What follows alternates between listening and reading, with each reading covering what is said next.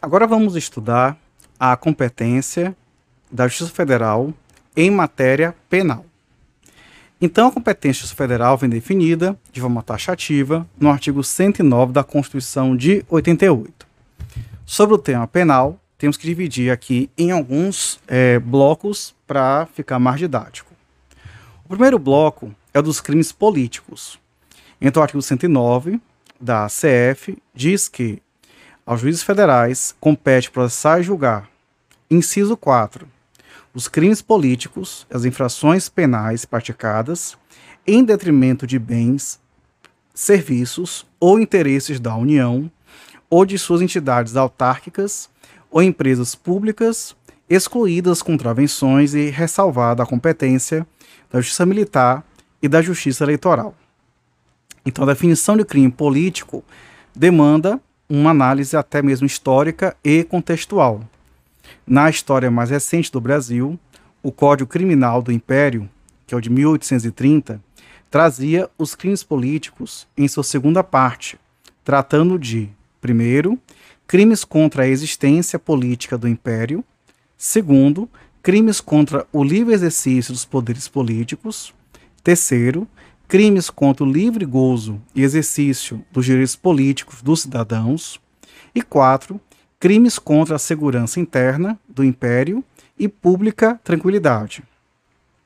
Na sequência, o Código Criminal de 1890 também trazia crimes políticos no seu livro 2, tratando de, inciso 1, crimes contra a existência política da República e crimes contra a segurança interna da República.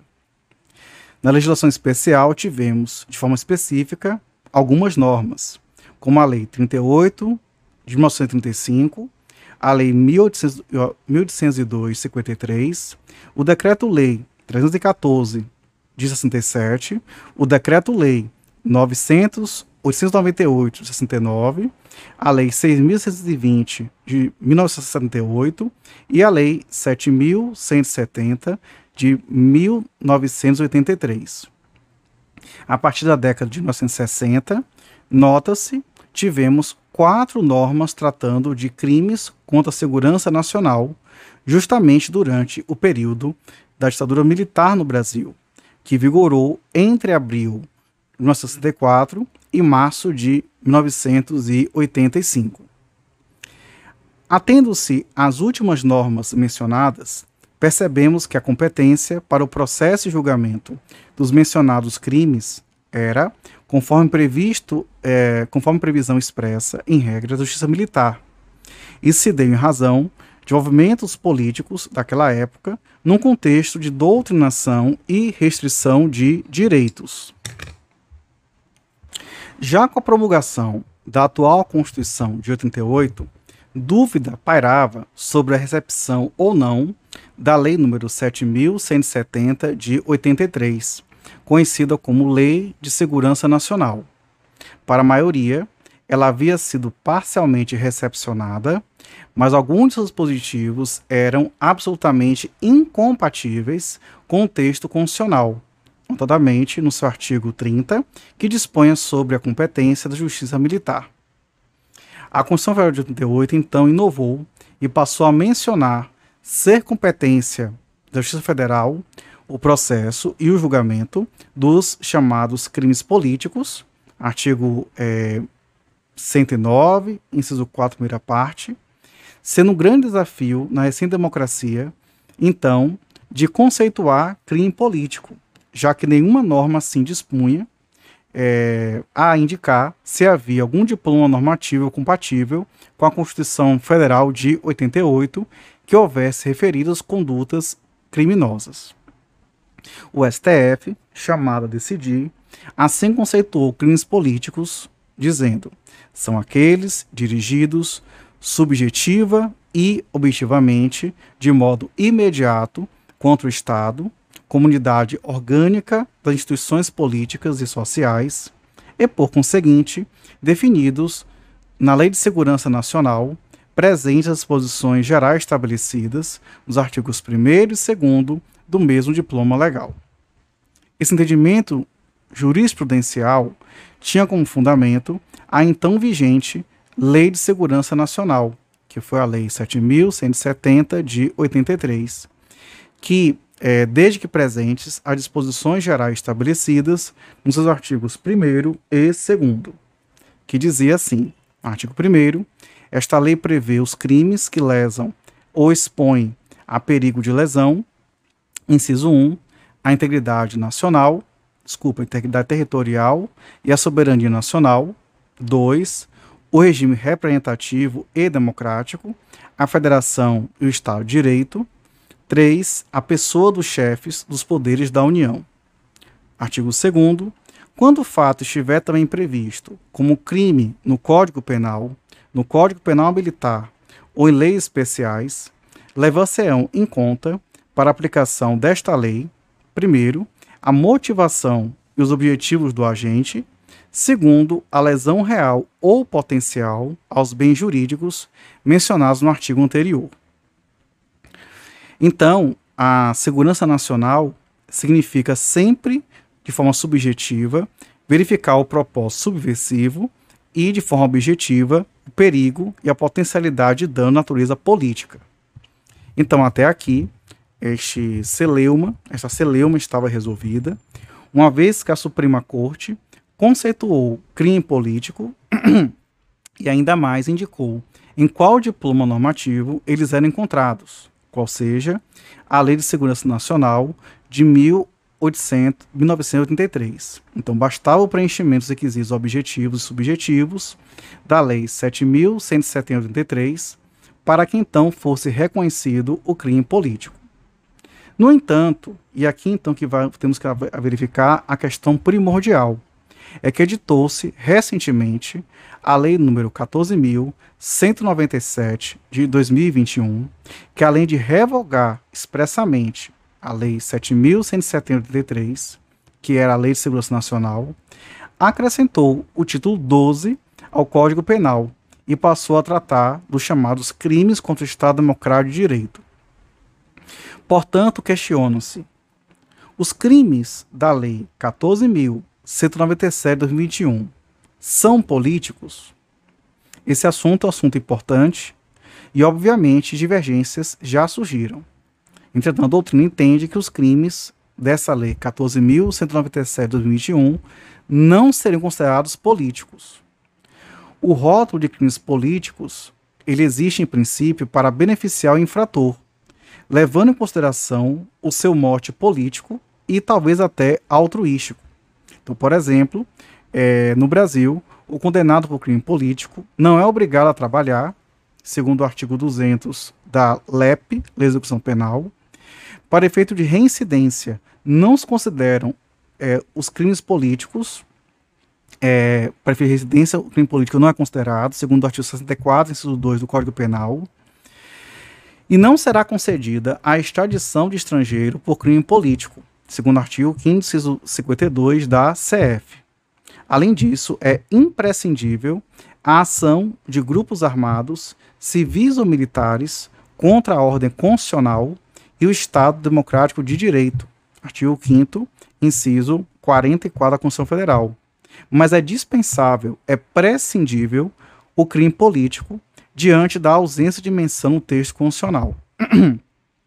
Essas situações benévolas indicam que o agente pratica um ato tipificado como infração penal quando ausente a democracia e presente alguma figura de autoritarismo, que é o seu antônimo. Ou seja, o agente pratica um fato criminoso, buscando, em tese, né, em prol da coletividade, combater o regime político antidemocrático, e daí o crime ser considerado político e receber essas benesses de ordem político-criminal. Já a conceituação de crime político que, portanto, está relacionada a violações que, que ocorrem no sentido de protestar, de expressar crenças e, é, coletivas, com o objetivo de alterar uma estrutura política vigente que contraria a democracia e a vontade popular.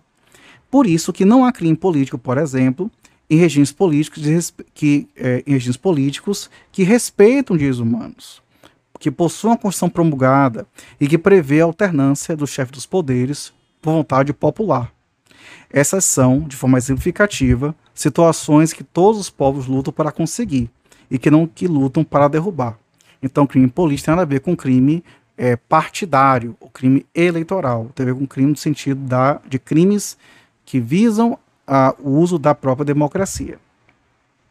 Já a lei, e é por conta disso também que os crimes contra o Estado Democrático de Direito, na verdade, não são crimes políticos, porque, na verdade, é o contrário.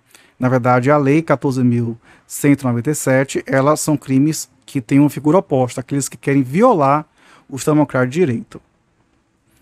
Já a Lei 14.197 foi ditada num contexto diametralmente oposto à antiga lei. Então, os crimes contra o Estado Democrático de Direito não são considerados políticos porque, justamente, o Brasil vive uma democracia, ao menos em tese, ao menos juridicamente, conquistada depois de severo regime ditatorial. O indivíduo que vier, a, por exemplo, a atentar contra a soberania nacional, é, o caso do tipo do artigo 359, é, letra I do Código Penal, não pode jamais ser considerado preso político por ter praticado crime político. As instituições funcionam e a democracia é plena. E se ele vier a ser preso e condenado, isso dará justamente ao funcionamento do regime democrático e constitucional, que ele concedeu o direito à ampla defesa dentro do devido processo legal. Quem incidir em crime da Lei 14.197 de 2021 praticará um crime comum simplesmente porque não há que se falar em crime político enquanto vigente o regime democrático. O pano de fundo das chamadas Leis de Segurança Nacional sempre foi a manutenção do regime antidemocrático, ou seja, a criminalização das condutas de quem buscasse romper com o sistema político autoritário de sua época. Então, temos que verificar que o objetivo da Lei 14.197 de 2021 é exatamente o oposto, que é tutelar o atual Estado Democrático de Direito e não proteger aquele que almeja o seu rompimento. O antigo Decreto-Lei 898-69, por exemplo, definia a segurança nacional abstratamente como garantia da consecução dos objetivos nacionais contra antagonismos, tanto internos como externos. Já a Lei 6.620-78 falava em ameaças ou pressões antagônicas. São situações, hoje, consideradas tanto quanto absurdas, isso é lá, no Estado Democrático de Direito e também constitucional. É, alguns professores é, de diversos diversas universidades estrangeiras e nacionais ensinam que um dos grandes problemas da criminologia atual é diferenciar o criminoso político do criminoso pseudopolítico. O criminoso pseudopolítico atua com objetivos pessoais, ao contrário do verdadeiro criminoso político. Além disso, o criminoso político está convencido da justificativa que o faz praticar o crime político, tendo uma visão altruísta. De outro lado, o criminoso comum pratica o fato criminoso para satisfazer o seu próprio ego. Isso foi o professor de, da Universidade Northeastern, da, de Colômbia, também entende que um, a, apenas a pessoa impotente frente a um Estado pode cometer o genuíno crime político. E o sociólogo americano Austin Turk defende o criminoso comum considera a autoridade política como legítima, enquanto os criminosos políticos acreditam que as suas chances de vida são reduzidas ou ameaçadas em razão de ações ou omissões das autoridades governamentais. Então, por exemplo, no Brasil atual, formalmente, ao menos, né, a gente tem que tentar batalhar por isso, é, constitucional e democrático.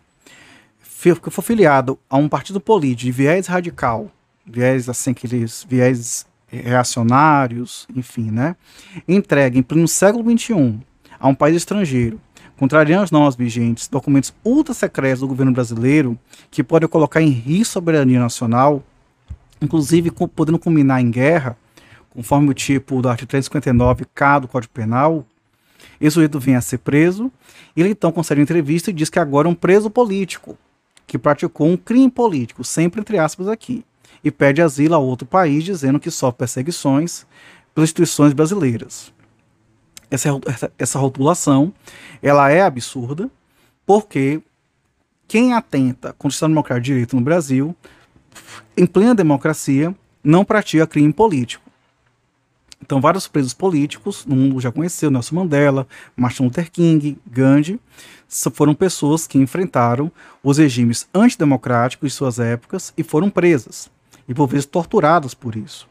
Então não há a mínima relação com o indivíduo que hoje no Brasil busca o oposto, que vem a se atentar contra o Estado Democrático de Direito, vigente e arduamente conquistado ao longo de, de décadas. Então, quem quer romper com o Estado Democrático de Direito, ele não pratica crime rotulado como político. Ele vai ser tratado como um criminoso comum. Deve-se ter em mente que o contexto histórico e político importa, que é importante. O contexto histórico e político importam para a tipificação de um crime como tem natureza política. Inclusive precedentes aqui é, brasileiros e estrangeiros também. Não sendo suficientes os outrora sustentados elementos objetivo e subjetivo. Então, se, se vigente e funcional o Estado não quer direito, não há como ser tipificado o crime político em relação a quem quer que seja, justamente é, envolvendo a sua ruptura. Além disso, é, temos que destacar o que o Conselho de Crime Político varia igualmente em cada país. É, o professor Roberto Ferrari, que é um professor italo-americano de criminologia, ensina que o crime político não é um crime natural, dependendo a sua instituição, da vontade popular perdão, dependendo da sua instituição, dado legislador, o que difere consideravelmente de um país para o outro. O que pode vir a ser um crime político na Noruega ou na Suécia, países que têm, são considerados como da, com maiores índices de democracia do mundo, com certeza não é nem próximo do conceito trazido por uma Coreia do Norte ou por uma Síria, países que têm, por sua vez, um, é, um índice democrático muito baixo.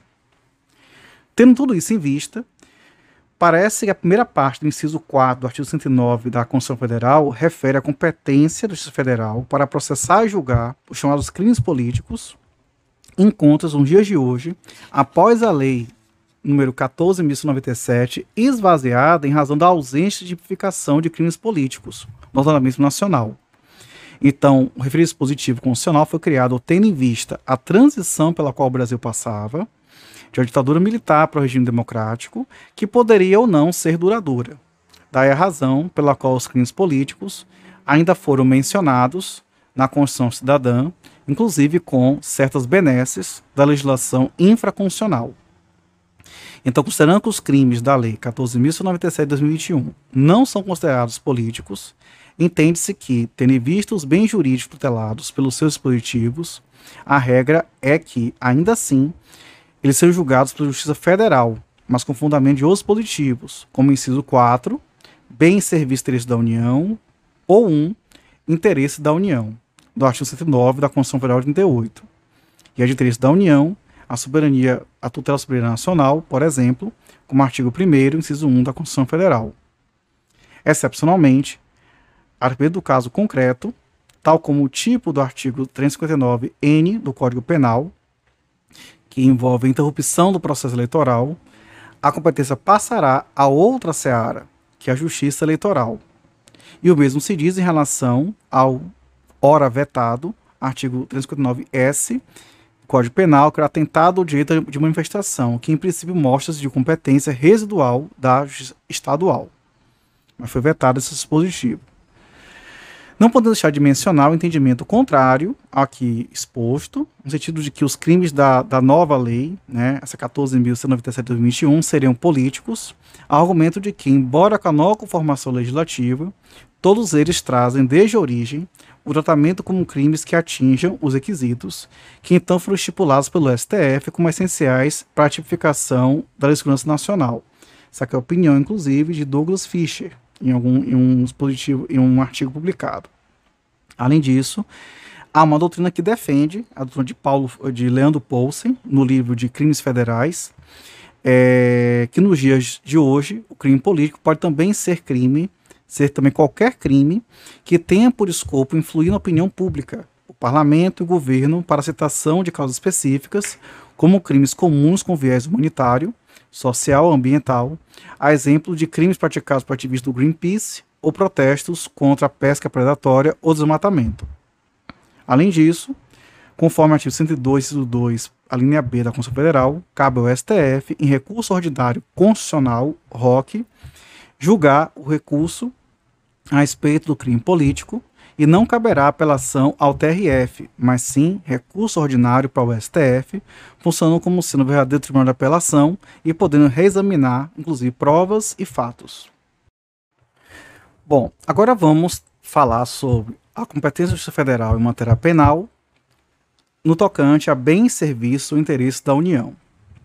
Define o artigo 109 da Constituição Federal que aos juízes federais compete processar e julgar, inciso 4, crime, os crimes políticos e as infrações penais praticadas em detrimento de bens, serviços ou interesses da União ou de suas entidades autárquicas ou empresas públicas, excluídas as contravenções e ressalvada a competência da Justiça Militar e da Justiça Eleitoral. Então, a União, ela é a administração pública direta, abarcando seus três poderes: executivo, legislativo e judiciário.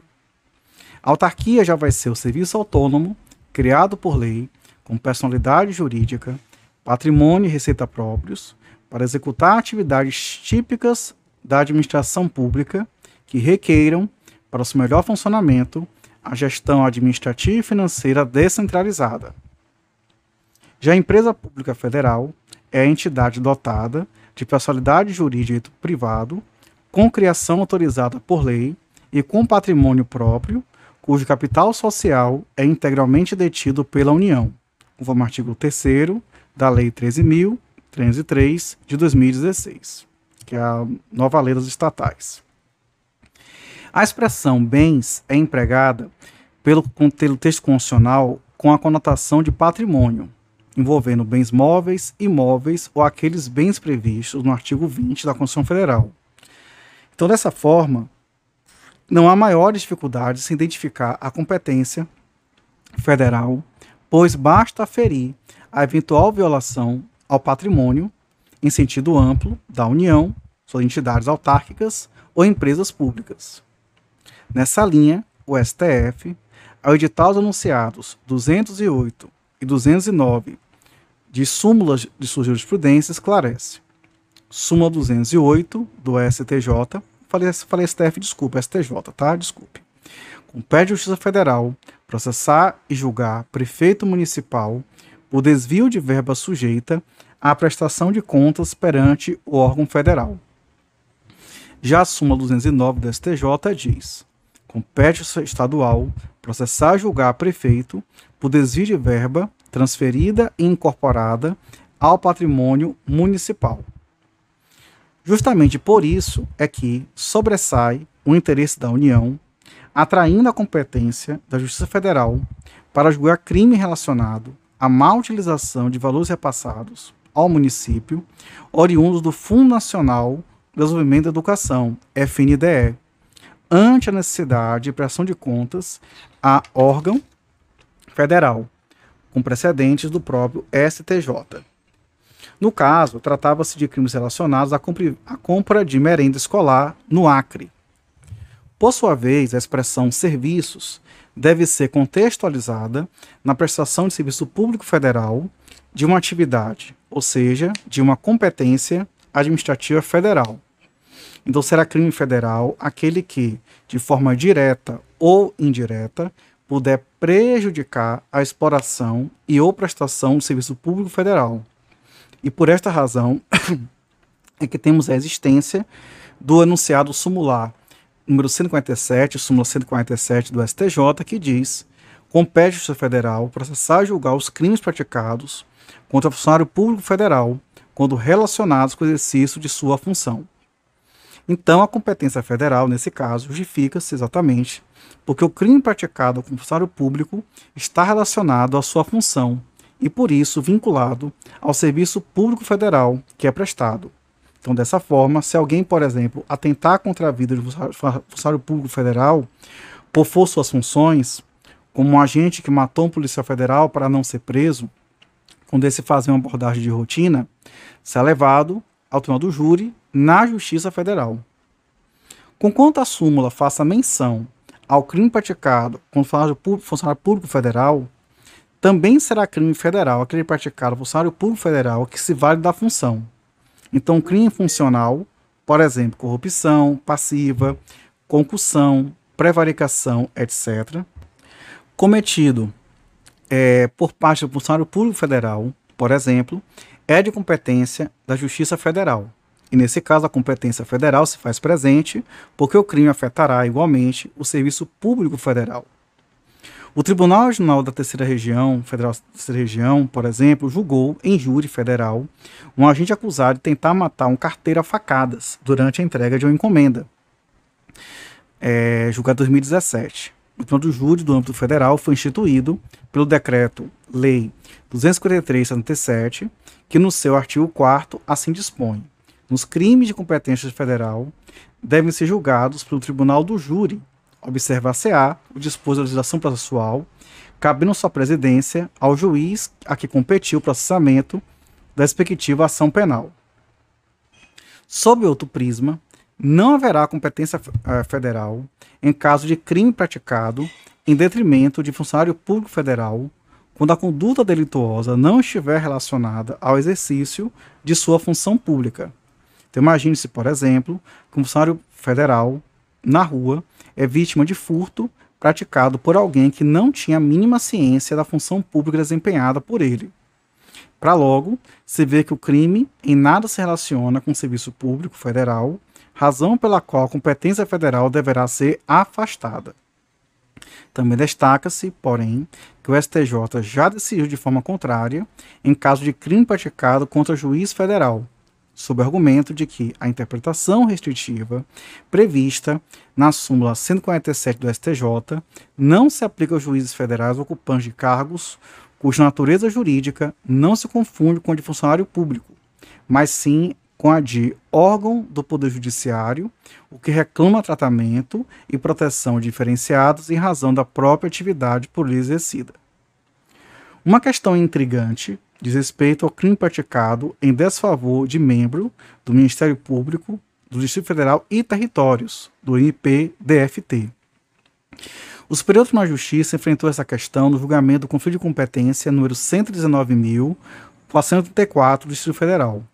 Ele entendeu a, entendeu a Corte que, muito embora o artigo 21, inciso 13 da Constituição Federal estabeleça que, compete, que é, compete à União organizar e manter Poder Judiciário, o Ministério Público e a Defensoria Pública Federal, eles não possuem natureza jurídica de órgãos daquele ente federativo, porque, desculpa, por, é, por quanto fazem parte da estrutura orgânica do Distrito Federal, que constitui entidade política equiparada a Estados-membros.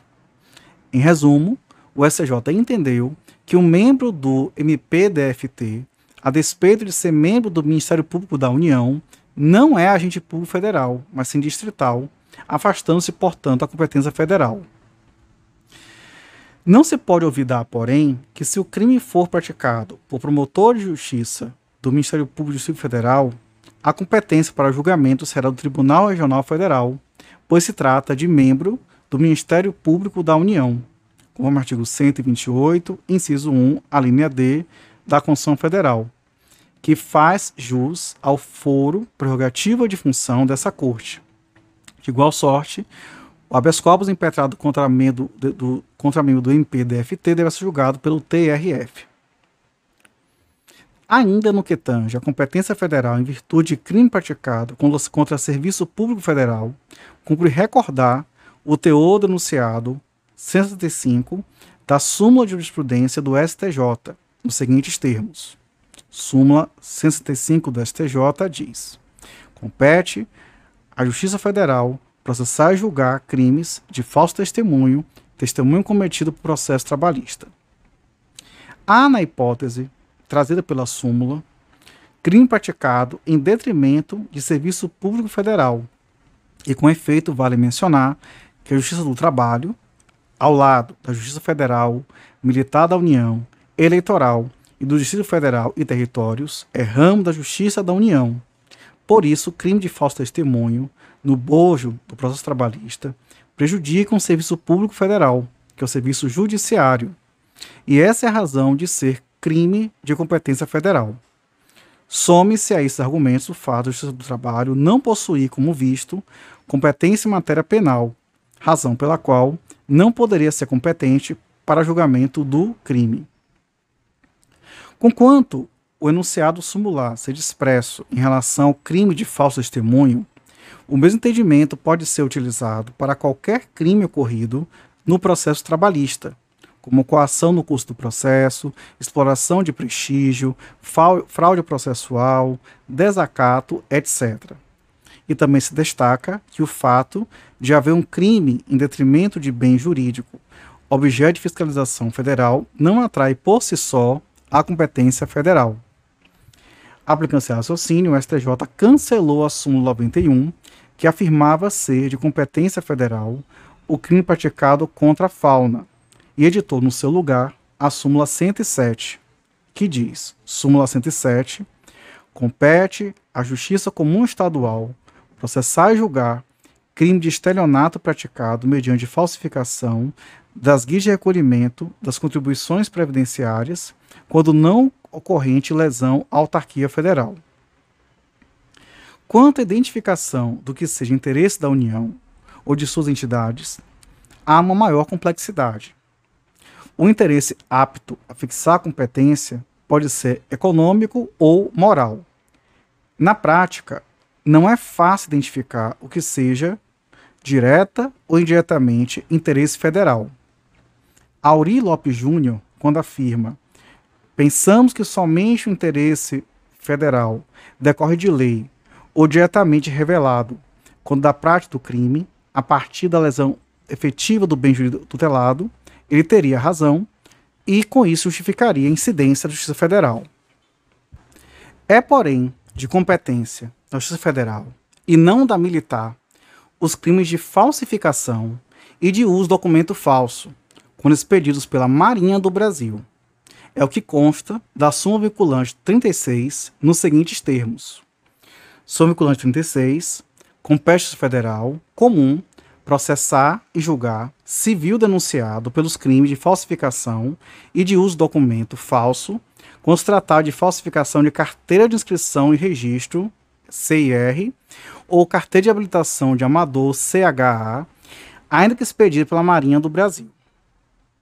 Mas, é, a, mas tem que se verificar que, tratando-se de crime de uso de documento falso por quem não foi responsável pela falsificação, é irrelevante a natureza do documento, se federal ou estadual, fixando-se a competência, em regra, de acordo com a pessoa, física ou jurídica, prejudicada pelo seu uso, e desta feita, o órgão expedidor é irrelevante, sendo prevalente o órgão que foi prejudicado com a apresentação do documento falso.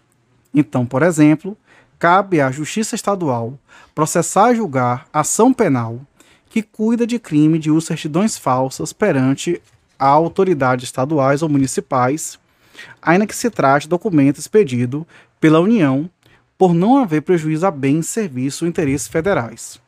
Precedente aqui do STJ, julgado em 2004. Então a regra é a seguinte: a competência em relação ao crime de falsificação se dá em conformidade, está conforme o responsável pela sua confecção, já que a competência em relação ao crime de uso do documento falso se dá conforme o órgão a quem ele foi apresentado.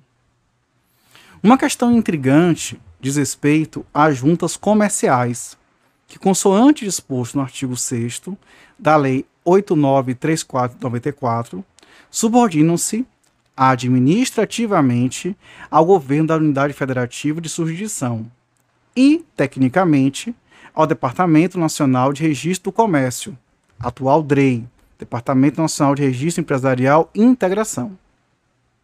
E a exceção fica por conta da Junta Comercial Distrito Federal, que é subordinada administrativa e tecnicamente ao DREI. O crime praticado no detrimento da Junta Comercial será, em regra, da competência da Justiça Estadual. A competência federal será afirmada apenas na hipótese de ocorrência de ofensa direta a bens, serviços ou interesses da União. Por essa razão, entendeu o STJ que compete ao estadual processar e julgar a suposta prática de delito de falsidade ideológica praticado contra a junta comercial. Temos ainda outros pontos importantes para analisar nesse tema de competência da Justiça Federal. A competência para o processo de julgamento do crime de contrabando ou descaminho se define, em princípio, pela prevenção do juízo federal do lugar da apreensão do bem, conforme súmula 151 do STJ. Tanto o contrabando quanto o descaminho, independentemente da existência de indício de transnacionalidade da conduta, sempre serão de competência federal, haja vista a tutela prioritária do interesse da União, que é a que compete, prioritivamente, definir os produtos de ingresso proibido no país, além de exercer a fiscalização aduaneira e, de fronteira, nos termos do artigo é, os artigos 21, inciso 22 e 22, inciso 7 da Constituição Federal. É importante ressaltar que esse enunciado sumular 151, o STJ tem origens nos anos 90, com os brasileiros viajar a Portugal para comprar mercadorias, Portugal, que para o Paraguai, né, para comprar mercadorias e depois vendê-las na sua cidade no Brasil afora. Ao invés de concentrar milhares de ações em Foz do Iguaçu, no Paraná, que era o local recorrente de entrada e saída nessa região da fronteira, os casos tinham competência fixada pelo local da apreensão da mercadoria. Isso, portanto, tinha em vista os chamados sacoleiros e camelôs. Atualmente, há um outro tipo de contrabando e descaminho. Ele é praticado por empresas e multinacionais que possuem sede própria em determinado local. Uma empresa alfa, por exemplo, um Seremvita Paulista, São Paulo, importa, sem pagar os tributos, peças para fabricar máquinas. A aduana de Curitiba, em fiscalização de rotina da rodovia 00, encontra no caminhão transportadora Beta mercadorias desprovidas de documentação de entrada regular no Brasil. O STJ, nesses casos, quando a mercadoria se encontra em trânsito, em local distante da sede da empresa portadora, tem entendido excepcionalmente que a competência será do juízo do local da sede da pessoa jurídica. Que nesse exemplo, seria São Paulo, onde haveria maior facilidade para a colheita de provas, bem como o exercício da ampla defesa. Isso aqui foi de um conflito de competência julgado em 2020. A competência para processar e julgar o crime de uso do documento falso ela é firmada em razão da entidade ou órgão ao qual foi apresentado o documento público, não importando a qualificação do órgão expedidor, conforme súmula 546 do STJ. Então, se uma CNH expedida pelo Departamento Estadual de Trânsito, falsa, for apresentada numa blitz a um policial militar, a competência será da Justiça Estadual. Mas, se apresentada a um policial rodoviário federal, a competência será da Justiça Federal. E será, da, será competente a Justiça Federal para julgar o crime de uso documento falso apresentado em ação previdenciária quando a Justiça Estadual estiver investida de delegação federal, nos termos do artigo 109, parágrafo 3 da Constituição Federal. O juiz federal competente para processar julgar o acusado de crime de uso de passaporte falso é o do lugar onde o delito se consumou, suma 200 do STJ. Por exemplo, um sujeito morador de Minas Gerais embarca no aeroporto do Rio de Janeiro com passaporte falso, com destino aos Estados Unidos. Lá chegando, é reconhecida a falsidade e ele é deportado ao Brasil. A competência é da Justiça Federal do Rio de Janeiro, local onde se consumou o uso do passaporte falso, conforme o artigo 70 do Código de Processo Penal, ao apresentá-la à Polícia Federal na área de fiscalização do aeroporto. Compete ao Justiça Comum Estadual processar e julgar crime de estelionato praticado mediante falsificação das guias de recolhimento das contribuições previdenciárias, quando não gerar lesão à autarquia federal, como súmula 107 do STJ é, e precedente 2015. Também compete ao Justiça Estadual o processo de julgamento dos crimes de falsificação e uso de documento falso relativo a estabelecimento, relativo a estabelecimento particular de ensino, conforme súmula 104 do STJ. Não há que se falar que o estabelecimento de pré-serviço por delegação do Ministério da Educação, haja vista a inexistência de interesse específico e direto da União, não deixando de ser apenas um estabelecimento particular. Por exemplo, os documentos falsos, a fim de obter a aprovação no vestibular de faculdade particular, atrai a competência estadual. Também compete à Justiça Estadual processar e julgar o crime de falsa anotação na carteira de trabalho e previdência social atribuída à empresa privada. Súmula 62 do STJ. Essa súmula foi editada no ano de 1992, quando se entendia que, em princípio, a falsa anotação em CTPS não gerava prejuízo direto à União, de modo a competência para julgar o crime era da Justiça Estadual. Todavia, com a Lei nº 9.983 de 2000, criou-se os delitos de falsificação de documentos destinados à Previdência Social, Código Penal, artigo 297, parágrafos 3 e 4, de modo que, se o objetivo do agente for prejudicar a Previdência Social, como, por exemplo, para obter o benefício social, por exemplo, a competência passa a ser, neste caso, federal, em julgamento de conflito de competência no STJ em 2016. Mas se a falsa anotação for feita sem esse objetivo, como, por exemplo, comprovar registro anterior de emprego para demonstrar a experiência laboral prévia, por exemplo, a competência será estadual. O roubo contra uma casa lotérica é de competência da Justiça Estadual, pois se trata de uma pessoa jurídica, direito privado, permissionária da Caixa Econômica Federal, não gerando prejuízo ou interesse da União, conforme a STJ, é, em julgamento em 2015. Nos crimes contra concessionárias ou permissionárias de serviços públicos federais, são de competência da Justiça Estadual, salvo se lesar bens, serviço ou interesse da União, também em julgamento, só que em 2009. Por exemplo, um agente irritado com um poste de energia que atrapalha a entrada em sua casa, dolosamente o derruba, causando danos à concessionária de fornecimento de energia elétrica e a competência em princípio será da Justiça Estadual. A cobrança ou exigência de valores indevidos por serviços prestados pelo Sistema Único de Saúde será de competência da Justiça Estadual, pois não há prejuízo direto ou indireto à União ou à Política Nacional de Saúde. Também compete à Justiça Estadual o julgamento de crime ambiental decorrente de construção de moradias de programa de habitacional popular, nas hipóteses em que a Caixa Confederal atue tão somente na qualidade de agente financiador da obra, ainda restando ausente a violação ao sistema de segurança da Caixa Econômica Federal, quando da transferência de valores do auxílio emergencial pagos durante a pandemia do Covid-19, não há que se falar em competência federal, pois o agente invade conta particular que contém os valores devidamente creditados na conta bancária do beneficiário e subtrai os valores precedentes 2021.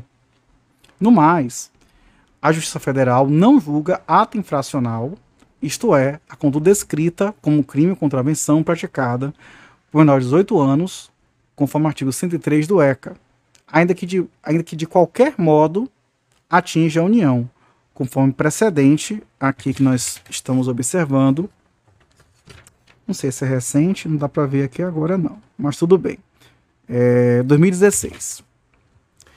E mesmo quando tenha havido concurso de agentes entre menores de idade e adultos imputáveis, deverá ocorrer a cisão do feito, mantendo-se na Justiça Federal os agentes maiores de idade e remetendo-se à Justiça Estadual o julgamento do ato infracional pela vara da infância e da juventude.